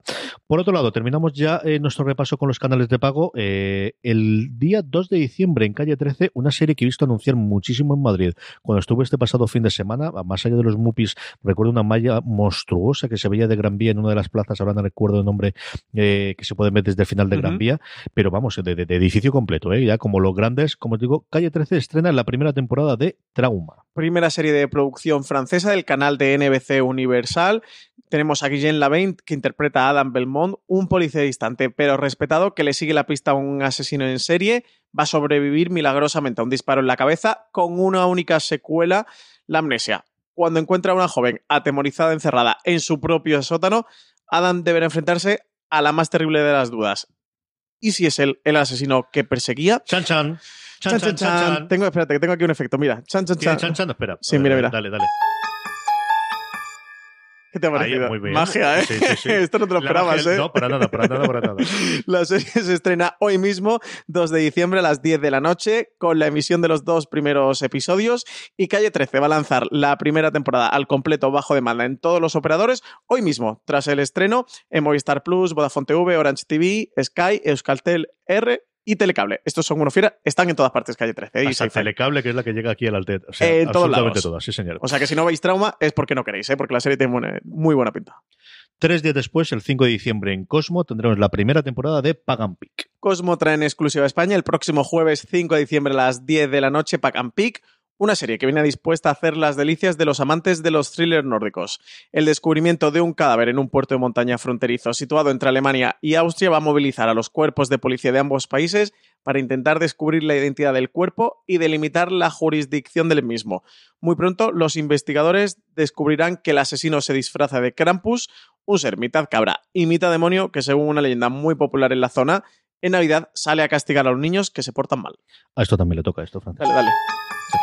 Esta es total, ¿eh? Además, thriller nórdico y navideño. O sea, la fecha de estreno, mis 10, ¿eh? Es mantita y el este También y para el con el Nordic Noir como debe ser. ¿Cómo esperamos poder sufrir por fin, al menos sabemos el puñetero título con la última spin-off de The Walking Dead? Eh, conocemos el título, eh, Francis, y tenemos además un tráiler cuyos últimos 15 segundos quiero comentar porque me han gustado muchísimo. Sí, absolutamente espectaculares. Por fin, ¿eh? Bueno, tenéis en foradeseries.com este tráiler, también el título, The Walking Dead World Beyond. Ya conocemos ese título, este mundo más allá que, vendría a significar tercera serie de la franquicia de zombies creada por Robert Kirkman, que eso tiene título asignado que yo creo que más o menos veremos en primavera de 2020. Sabemos que va a mm. venir a AMC España, está confirmada. No sé si van a aprovechar el parón de. Mm, bueno, el parón no, el fin de décima temporada de The Walking Dead y meter ahí este de Walking Dead World Beyond y que luego se deje Fear the Walking Dead. Bueno, habrá que ver cómo, cómo lo hacen. En cualquier caso, tendremos el estreno de esta serie en AMC España, que va a seguir al primer grupo de jóvenes nacidos después del apocalipsis unos jóvenes que no conocen el mundo que nosotros hemos llegado a conocer y una serie que si The Walking Dead exploraba justo ya el apocalipsis zombie cuando se inicia, en Fear the Walking Dead se van unos días antes eh, del, origen del apocalipsis, pues aquí en esta tercera serie vamos a tener ya este grupo de jóvenes que ya viven, que han nacido dentro del propio apocalipsis. Y al grupo de jóvenes, entre los cuales yo destaco a Ned la que vimos en Americans, y, me encantó el papel que tenía en su momento, como os decía, esos últimos 15 segundos en los que para mí hizo que, que pues lo que tenga el trailer, que me atraiga muchísimo la serie, y es especialmente la llegada en un helicóptero que dices, leche, hay gente que tiene helicópteros aquí en el mundo, unos tíos armados hasta los dientes y con los pasamontañas y con las gafas de sol y con un extraño símbolo ahí y la entrada de una Julia Ormond, que ha sido el fichaje que han confirmado aquí, que tiene pinta de mandar muy mucho con este anagrama que os digo yo, que son tres círculos unidos, como si fuese la parte de los Juegos Olímpicos, quitaros que hay cinco y que tres, en vez de cinco y tres. ¿No te recuerda a ti como el, símbolo de bacteriológico, el símbolo de los virus? Podría es como ser una derivada, ¿no? Parecida, ¿no? Está como si estuviese, estoy mirando la, la foto ahora mismo que tenemos en fuera de series, es como si estuviese girado unos 40 grados, 45 grados aproximadamente esa que lo que comentas tú tiene eh, la parte de poder, o sea, lo que, lo, que destila esta mujer, de verdad que son 15 segundos, es vaya bajar del, del, helicóptero, eh, ordenarle uno que disparen, parece que disparen, pero no sabemos si están lanzándolo otra cosa. Y bueno, pues una demostración de que 20 años después, pues mm, evidentemente si sigue existiendo humanidad es porque algo hemos podido hacer, algo se ha podido crear de, de, civilización o rescatar la civilización anterior y posiblemente estemos buscando una cura, que yo creo es más o menos por donde puede ir esta primera temporada, que es alguien tiene que tener alguna idea de cómo se pueden o utilizar utilizar esto o, curarlo. Tengo mucha curiosidad por ver si hay distintas facciones, si al final estas uniones que tenemos de, ahora que tenemos un enemigo común nos hace o ahora ya ha pasado suficiente mm, tiempo para tener algo similares a países o comunidades o más un rollo de a lo mejor ciudad-estado de la época griega eh, inicial antes del Imperio Romano.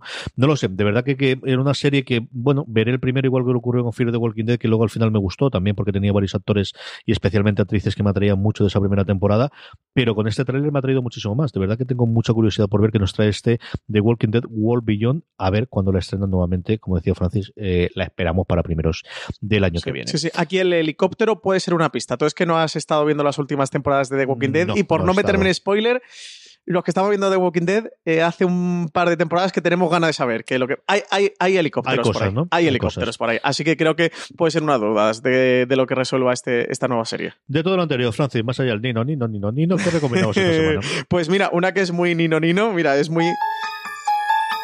Truth Beetle, la serie de Apple TV Plus, que también es así un poquito escabrosa, tiene sus asesinatos, su podcast de True Crime, así que también es muy tinonino. ¿eh? Este, la de Apple TV Plus. Yo, yo os he hablado eh, de Foodie Love. Yo creo que es una serie a la que tenéis que acercaros y al menos ver el primer episodio para ver si os gusta o no. Yo creo que tenéis que ver los tres primeros, eh, los tres episodios de 10 Navidad. Esta es eh, indicadísima para este puente.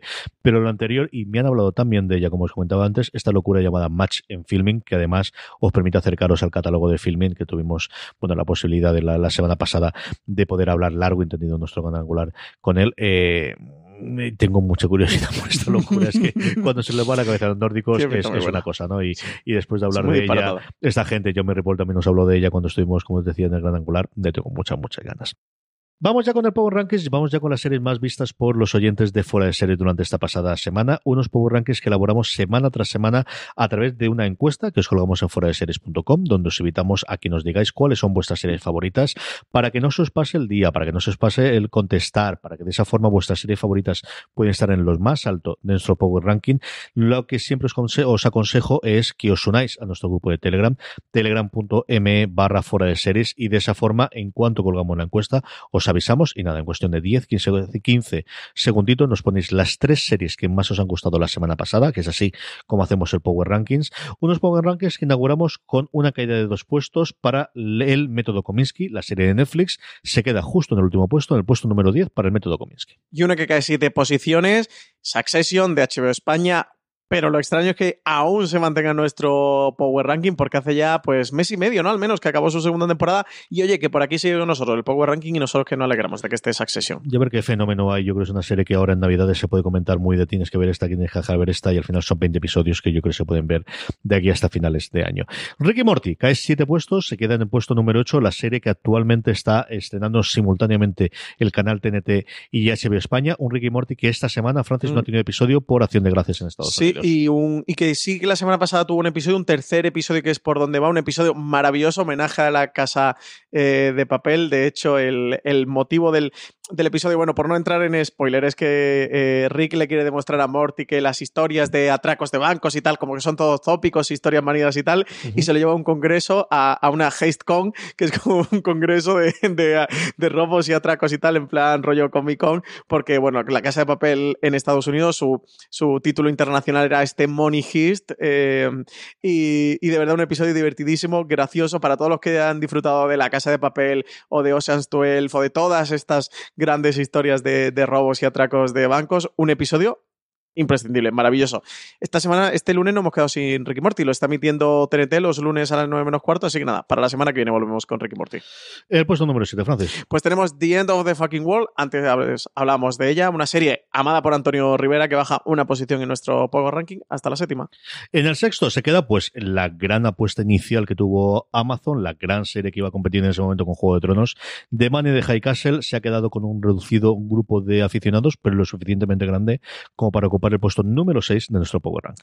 Y la quinta es para The Walking Dead, que hablamos antes de ella, un The Walking Dead que ha acabado la primera parte de la décima temporada, ya volverá en, en 2020. Normalmente lo suele hacer sobre febrero, eh, más o menos, y nada, aquí se queda, ni sube ni baja, se queda como está la semana pasada, quinta posición para The Walking Dead. Un puesto pierde la otro gran estreno que está actualmente en HBO España, quizás oscurecido, pues en, el- en nuestro caso por Ricky Morty y también, por qué no decirlo, por Watchmen. La materia oscura deja un puesto, se cae del podio y se queda en el puesto número 4. Y tercera posición para Mr. Robot, serie que se puede ver en Movistar Plus, que está emitiendo su cuarta y última temporada ya, que sube seis posiciones, CJ, y no paro de oír hablar maravillas, especialmente a ti. Está muy bien. De verdad que esta última temporada yo me, me- me había quedado un poquito atrás y la he vuelto a ver. El episodio de hace dos semanas eh, es el que posiblemente más vaya a aparecer en los mejores episodios de final de año. Tiene dos grandes episodios, los típicos de Smile. El típico fue el cuarto el quinto, no recuerdo de cabeza, que es un episodio en el que no hay prácticamente diálogo. Hay un poquito al principio y otro al final. Y el resto no es que no hablen, pero no se escucha parte del diálogo, pero yo creo que es mejor todavía el, el episodio de la semana anterior en el que prácticamente lo que tenemos un teatrillo en dos escenas, en dos escenarios en una determinada casa, con un final sencillamente apabullante, con una revelación, eh, yo creo que, eh, pues eso, de las muestras de interpretación lo hablábamos mucho el otro día Valentina y yo, que precisamente Valentina escribió un artículo en fuera de serie sobre, sobre este episodio, pero es que la continuación que la semana que es el que emitieron la semana pasada también está muy bien, el cómo continúas a partir de aquí con una Mami Gumber sencillamente maravillosa eh, y espectacular. El segundo puesto, pues para la que para mí es la mejor serie de Netflix, una de las mejores series del año con su tercera temporada, The Crown, entra directamente al puesto número 2 de nuestro Power Rankings. Y primera posición para Watchmen, serie que está disponible en HBO España, serie original de HBO, que sube tres posiciones directa al podio. Y CJ, creo que más que merecido este puesto después del episodio que emitió la semana pasada, después de ese sexto episodio de Watchmen, que es una auténtica obra maestra que seguramente esté entre todos los recopilatorios de mejores episodios del año y que creo que mete a Watchmen y que la consolida en la lista de las 10 mejores series del año. Sin ningún género de duda, y a ver cómo termina la cosa después del séptimo, octavo y noveno episodio. Francis y yo cuando estamos grabando esto todavía no hemos visto el séptimo episodio, pero eso se pondrá a remedio Eso lo vamos a hacer ahora, en acabar. El miércoles, como siempre, como todos los miércoles, tendremos el recap para que disfrutéis con él. Vamos ya con las preguntas de los oyentes, preguntas que nos hacéis llegar todas las semanas a través de arroba fuera de series. A finales de mes tendremos ese especial gran angular que hacemos con preguntas y que os pediremos esclarecidamente para cerrar un poquito el Ujú. 2019 y hacerlas, pero nos seguís mandando, eh, seguís mandando las, las preguntas, las respondemos aquí en streaming, además de en redes sociales, a través de fuera de series en todas las redes, nos escribís también donde nos podéis poner las preguntas es en esa encuesta que antes os comentaba, donde hacemos el Power Rankings, os dejamos siempre un campo, un campo para que nos escribáis, como hizo Lord Shiva, que nos dice, hola bonicos, si pudierais tomar la pastilla de nostalgia de cualquier personaje de serie de televisión, Aquí se refiere a una cosa que ocurre en Watchmen, que son unas pastillas, sin entrar demasiado en spoilers, ni que ocurre es que te permite revivir recuerdos o momentos previos que ha vivido una, una persona. ¿Con cuál lo haríais? Gracias por todos los podcasts, hacéis un gran abrazo, un abrazote precioso, es la parte de preciosos de la buena. A mí la que más me ha gustado. Eh, pues mira que yo le he dado vueltas y no tenía nada claro. CJ. eh, creo que me quedaría con Logan Roy de, de Succession por saber todo lo que piensa ese hombre y todo lo que oculta y todo lo que pasa en su vida. Que en esta segunda temporada nos han contado un poquito más del pasado de, de Logan Roy, porque en la primera temporada nos cuentan tanto. Es el prota de, de Succession, para quien no, no, no- no conozca o no ubique al personaje. Y, mm, y me gustaría saber eso, todo lo que piensa, todo lo que ocurre, todo lo que pasa por su cerebro. Creo que me lo pasaría muy, muy bien. ¿eh? y creo que también aprendería mucho de, sobre la humanidad sabiendo todo lo que ha pasado por esa mente. Yo creo que los personajes de ficción sí. Yo creo que lo de Succession es sencillamente imposible de, de, de, de, resistir, ¿no? Sea Logan Roy, que al final lo coges también por la edad que tiene, por las evidencias que ha tenido, pero Chauvin, yo me encantaría saber lo que ha pasado por esta mujer. Y mucho de eso yo pienso al final, en el estar dentro de una mujer y ver cómo fuese, es una cosa que me gustaría. Y si pudiese ser en no ficción, pero cuya vida se está ficcionando, antes hablábamos de The Crown y al final Isabel II de Inglaterra sería alguien por tenerla tan clara que, que, que me parecería alucinante, ¿no? Ya sería sin más la vida y después de 93 años. Sí, la historia del siglo XX está en su cabeza. Toda, toda, toda, absolutamente todo. Es decir, de la Segunda Guerra Mundial para adelante, absolutamente todo. Yo creo que esos serían de dos series que ahora mismo tengo en el recuerdo que tengo en el pensamiento. Sí, yo creo que esas dos, cualquiera de esas dos funcionaría. Más preguntas, Francis. Inma Gómez nos pregunta: ¿qué le está pasando a Antena 3 con sus series que últimamente no les funciona nada? Con lo que ellos han sido para la ficción. ¿Se sabe si desde A3 Media Studios preparan proyectos? Saludos.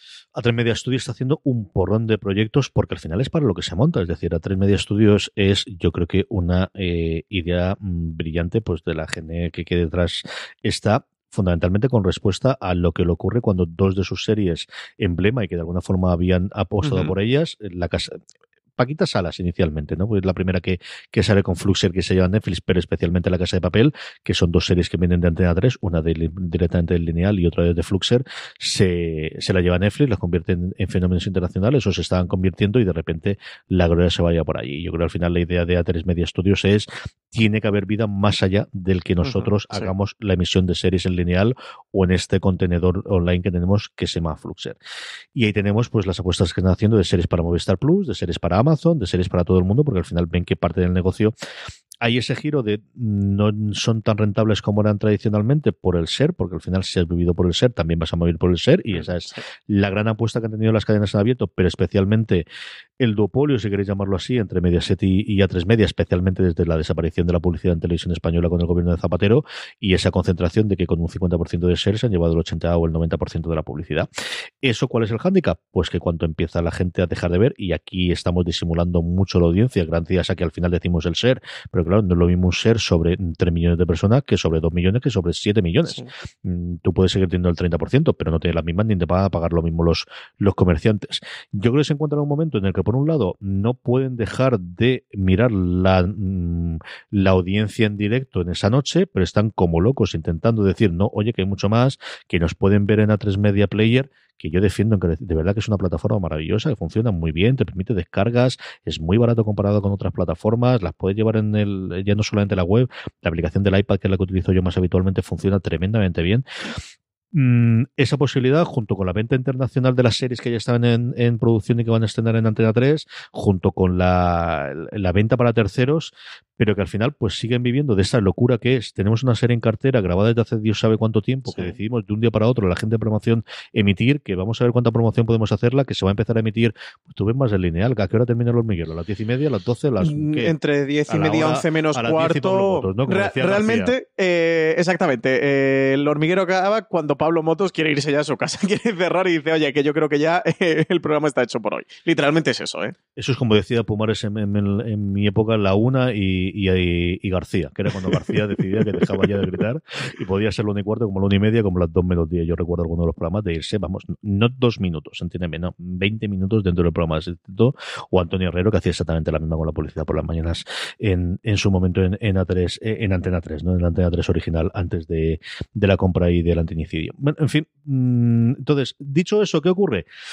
Pues que cada vez es más complicado mantener lineal. Yo creo que sí que han tenido un problema este año y es que no han tenido un gran estreno casi ninguna de las semanas. Sí. 45 Revoluciones fue un bofetón brutal. Absoluto. Y sí. luego además. Bueno, el peor estreno de la historia de Antena 3. Es que las, las emisiones han ido cayendo, que le ocurre también a Señoras de Lampa, pero es que igual es que Telecinco ha matado a Señoras de Lampa. Yo sí. creo que Telecinco sí que ha demostrado no, que al menos eh, sabía eh, el dar el push inicial para, para la primera semana y luego pues, pues esa locura de y ahora la paramos, y ahora la tiramos, y ahora hacemos. Pues quitando, cuéntame, de la que hablamos antes, quitando lo mejor la que se avecina, que parece que uh -huh. se ha mantenido, es decir, cosas, pero claro, de esas no tienen más, es que no hay más series de ese tipo, no tenemos más. Y Antena 3, que le funcionó muy bien Fariña, que estarían locos por tener una segunda temporada, pero que luego en el gran esquema de las cosas tampoco nos volvamos locos, tampoco es que revolucionase la audiencia.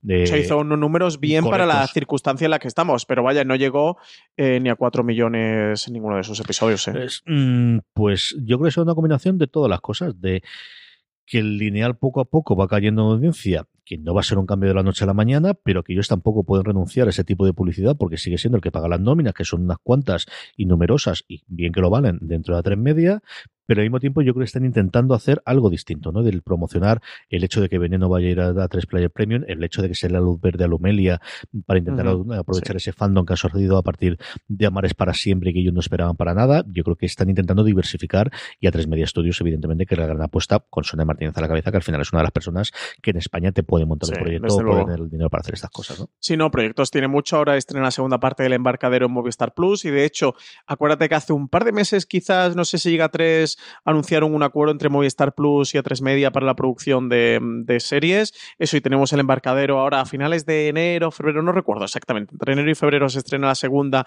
y entiendo que última parte del embarcadero.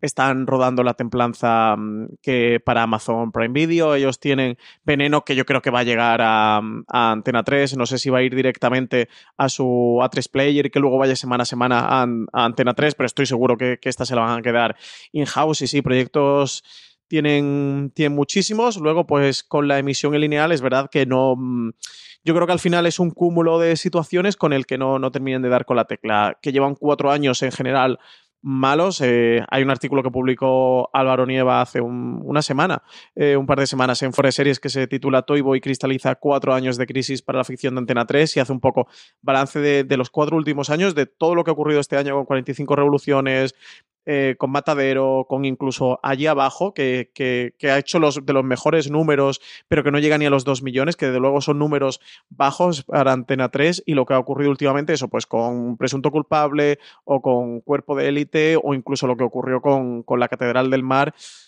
en su momento. Mm, yo creo que tienen productos muchas veces por encima de la audiencia, eh, que en este 2019 recordemos que apostaron porque sus series duraran 60 minutos, que no se pasaran a la hora y cuarto, hora y 20 en el peor de los casos. Creo que el prime time tan tarde al final se está pasando factura y en el momento que tú tienes donde elegir y existen las plataformas, que antes no, no había otra medida. Si querías ver series de televisión, tendrías que pasar por el aro. En el momento que no, que por 8 euros, por 10 euros tienes una plataforma y tú eliges cómo consumes el contenido, yo creo que les tiene que estar afectando. Y creo que al final, luego, como manejan la comunicación y el marketing de sus series, que muchas veces no salen del propio grupo, del propio medio, a buscar espectadores, y en el momento que hay fuga de espectadores de las cadenas, y es algo evidente, yo creo que también les está pasando factura habrá que ver cómo evoluciona. Evidentemente esperemos o esperamos que les vaya bien, que les vaya bien a todas, porque eso quiere decir que invertirán más en series. Si esto va mal, pues habrá menos series de televisión, invertirán menos y las que hay cada vez serán peores. Es verdad que los números de mm,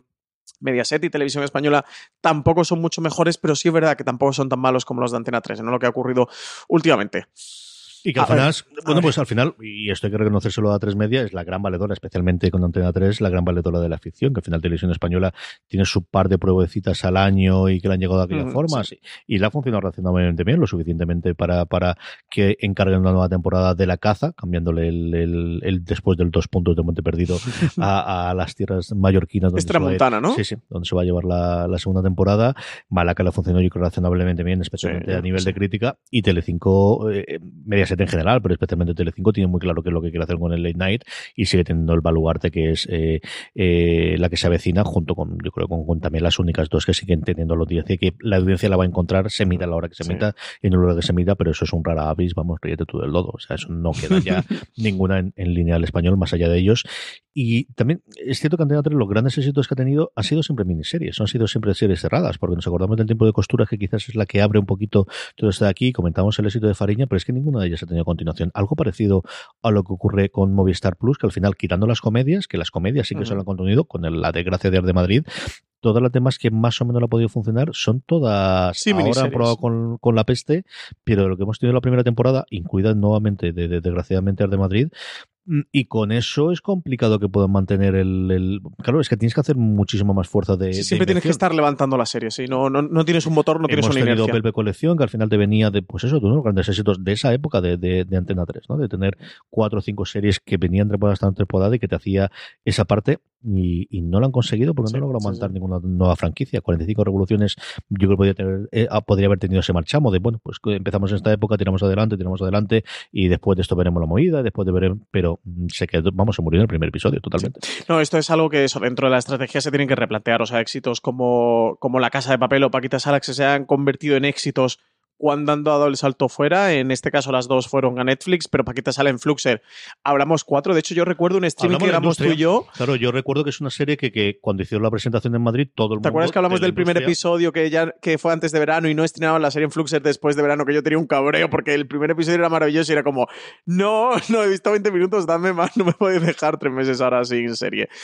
Y con la Casa de Papel hizo buenos números en Antena 3, sin locuras tampoco, eh. Eh, te digo de memoria, pero creo que nunca llegó a los 4 millones. Creo que sí que estuvo sobre los 3, 3 y algo, que, que son buenos números y conforme van pasando los meses son mejores, esos números se hacen mejores todavía, pero que en el contexto de cuando se emitió era una serie que funcionaba bien, sin duda, no se convirtió en un fenómeno. Y yo creo que eso es algo que sí que tienen que evaluar y, que tienen que estudiar dentro. Sin embargo, por otro lado, sí, sin duda, la apuesta más fuerte por series de televisión en cuanto a cadenas la hacen ellos.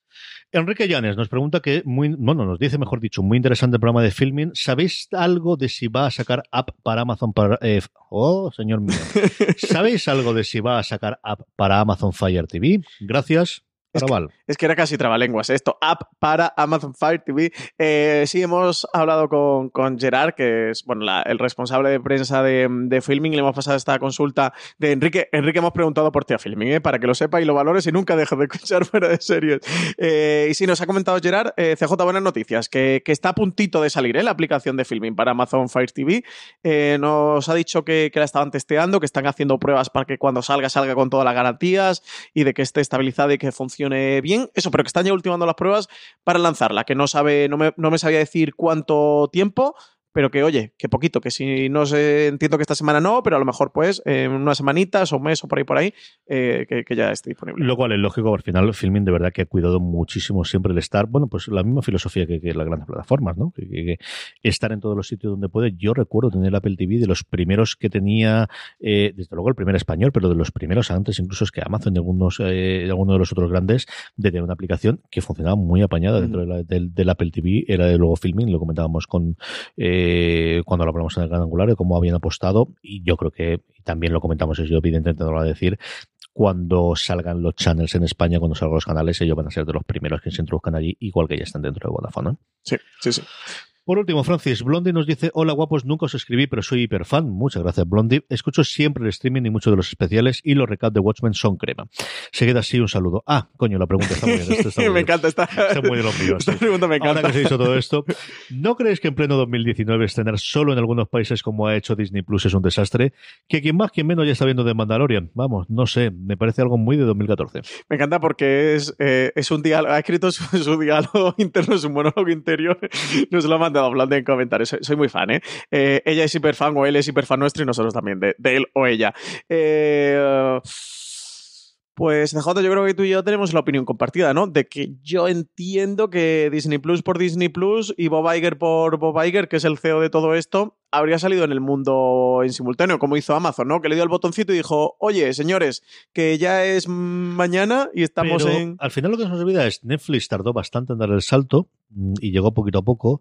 Amazon estaba en Estados Unidos, estaba en Inglaterra, le dio el botoncito porque tenía de Grand Tour y más o menos, pero llegó de aquella forma y tampoco, es decir, todavía nos llegan los lodos de aquella forma en la que llegó. Aquí es cierto que cabrea, yo creo que lo que cabrea fundamentalmente es de Mandalorian. Yo creo que el no tener acceso al catálogo histórico y mira que tienen cositas como lo de, de, de Sporky o Question, una cosa Forky Sí, Forky O la locura esta que hace la Jeff Goldblum, no, la de que se lo está pasando genial. Eso les puede cabrear alguno, pero yo creo que de Mandalorian, pues al final es la primera serie de acción de, de, de, Star Wars. de la Guerra de las Galaxias. Las críticas que pueden leer de los americanos son en general todas muy favorables y yo creo que ese es el gran handicap de dices, leche, ¿por qué no? Ya que ¿qué está ocurriendo aquí?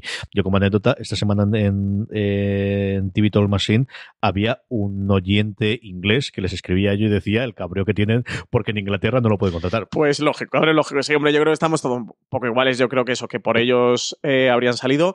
Entiendo que si no lo han hecho será por una parte técnica, de que todo funcione, de que no se le caigan los servidores, o salir bien. Creo que Disney sí que es una compañía que tiene muy clara el, estándar de calidad, ¿no? Y el sello de calidad, y oye, no, no podemos fallar, y que cuando salgamos esté todo bien y todo funcione bien. Nosotros que tenemos relación con Disney España de prensa, sí que sabemos como que que está todo como muy preparado, muy trabajado. Eh, no me estoy refiriendo a lo de Amazon que tú comentabas antes, en ningún caso.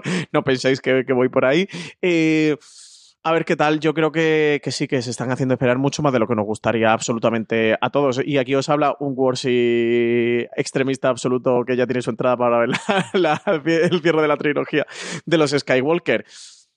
Eh, nosotros es que al final podemos todo tener opiniones, pero opiniones desde nuestra casa, desde nuestro escritorio, no conocemos la realidad, no somos amigos íntimos de Bob Iger, no tenemos un mail para escribirle como ayer de Filming que nos explica lo de Amazon Fire TV. Entiendo que debe tener una causa justificada que nosotros no conocemos, pero que, deben de tener sus razones. Y sí, es una faena que no estemos viendo de Mandalorian, por supuesto. Es una cosa muy, desde luego, extraña por ese lado. Sabía que iba a ocurrir. Han tenido problemas solamente saliendo de Estados Unidos y los pequeños países que tienen alrededor de, bueno, de, de, caídas el primer día. Cosas más graves que no sé si eran de verdad o de mentira, como gente que habían robado la contraseña, que habían pagado por anticipado tres años. Yo supongo, quiero entender que aquello se ha arreglado y que a lo mejor son casos aislados, pero igual todo lo que sea redes sociales y la web se magnifica y lo que pueden ser tres casos de repente parece que sean millones a lo que está afectando, pero desde luego sí que les está afectando a, tuvieron 10 millones, eh, no me recuerdo si era oficial o oficioso, sí que hay una entrevista con el, jefe de expansión internacional, el, segundo de Bob Iger, el encargado de hacer todo esto, le hizo una entrevista a Peter Kafka en Recode, que yo os recomiendo, tiene tanto una con él como una con Netflix, creo recordar,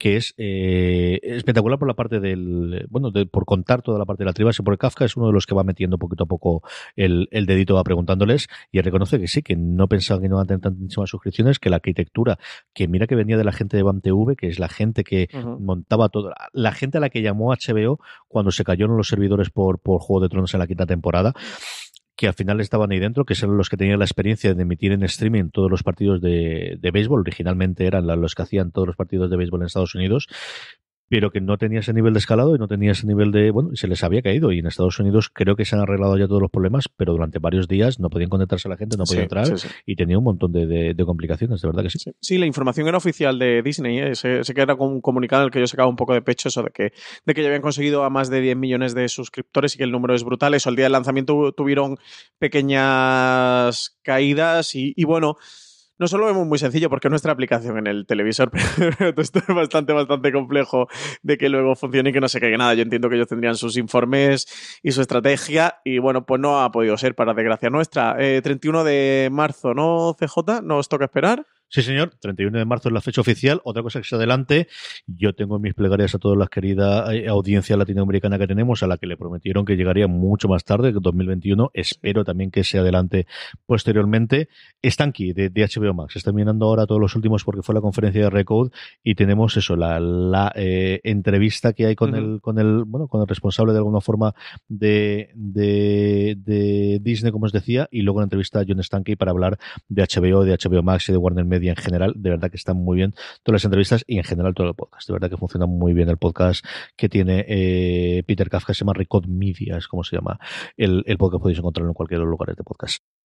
Y yo creo que con esto podemos despedirnos esta semana, Francis. No sin antes, como siempre decimos, eh, repasar un poquito lo que puede escuchar nuestra querida audiencia en el canal de podcast de Fuera de Series durante esta semana. Pues sí, advertir que como estamos con los especiales de final de año y tenemos un montón de programas, los que, queremos que, llegue a los oyentes, puede que haya algún cambio, así que coger esta información con pinzas, porque puede haber algún baile en la parrilla, puede que nos hagamos un, un Telecinco, una Antena 3, casi en las últimas 24 horas cambiemos el, el estreno, pero en principio, y si no pasará. El miércoles habrá recap de Watchmen, grabado por CJ y por mí estos recap que estamos haciendo. Ya séptimo episodio y cuando lo grabemos solo nos van a quedar dos episodios más. CJ, yo estoy llorando, ¿eh?